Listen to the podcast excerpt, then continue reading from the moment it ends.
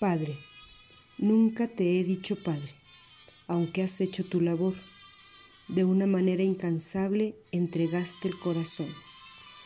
No aceptaba los consejos que me dabas por mi bien, solo escuchaba palabras que hasta hoy logro entender. La infancia y adolescencia, tan difícil transición, la aligeró tu presencia, tu cariño y comprensión. ¿Cómo podría pagarte el cariño recibido?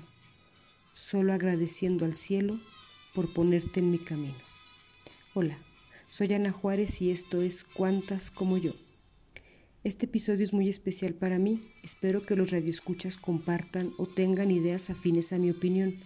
Aunque sé que el Día del Padre fue el 20 de junio, hoy, un día después, quiero hacerle un breve homenaje a todos esos hombres que en realidad cumplen el papel de serlo todo el año.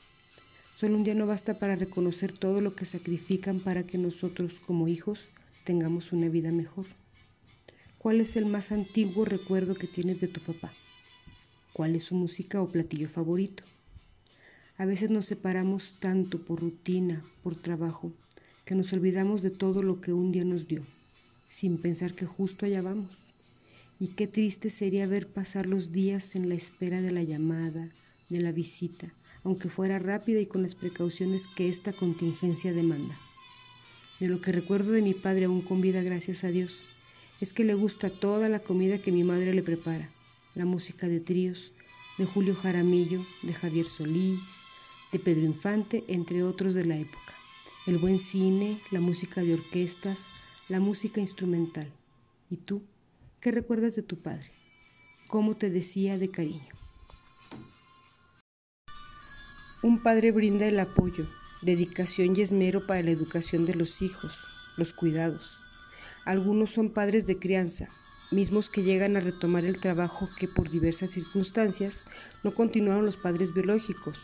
Para mí, un padre es quien cría, ama, educa, cuida, apoya, acompaña, sea biológico o de crianza. Abracemos a nuestro Padre si aún lo tenemos con vida. Vamos a decirle que lo amamos, que lo valoramos, que lo entendemos, para que el día que nos falte no tengamos remordimientos. La vida transcurre tan rápidamente y en tiempos tan inciertos puede alcanzarnos la muerte. No guardemos sentimientos. Me despido con un breve poema titulado Uno.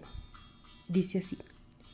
Al final de la jornada, cuando al lecho me dirijo, yo mantengo la esperanza de mejorar mi destino. Con esfuerzo y alegría yo me mantendré constante para lograr en la vida salir siempre hacia adelante. Con lágrimas y tropiezos que me depare el destino, agradeceré las pruebas que Dios para mí ha querido. Hasta la próxima.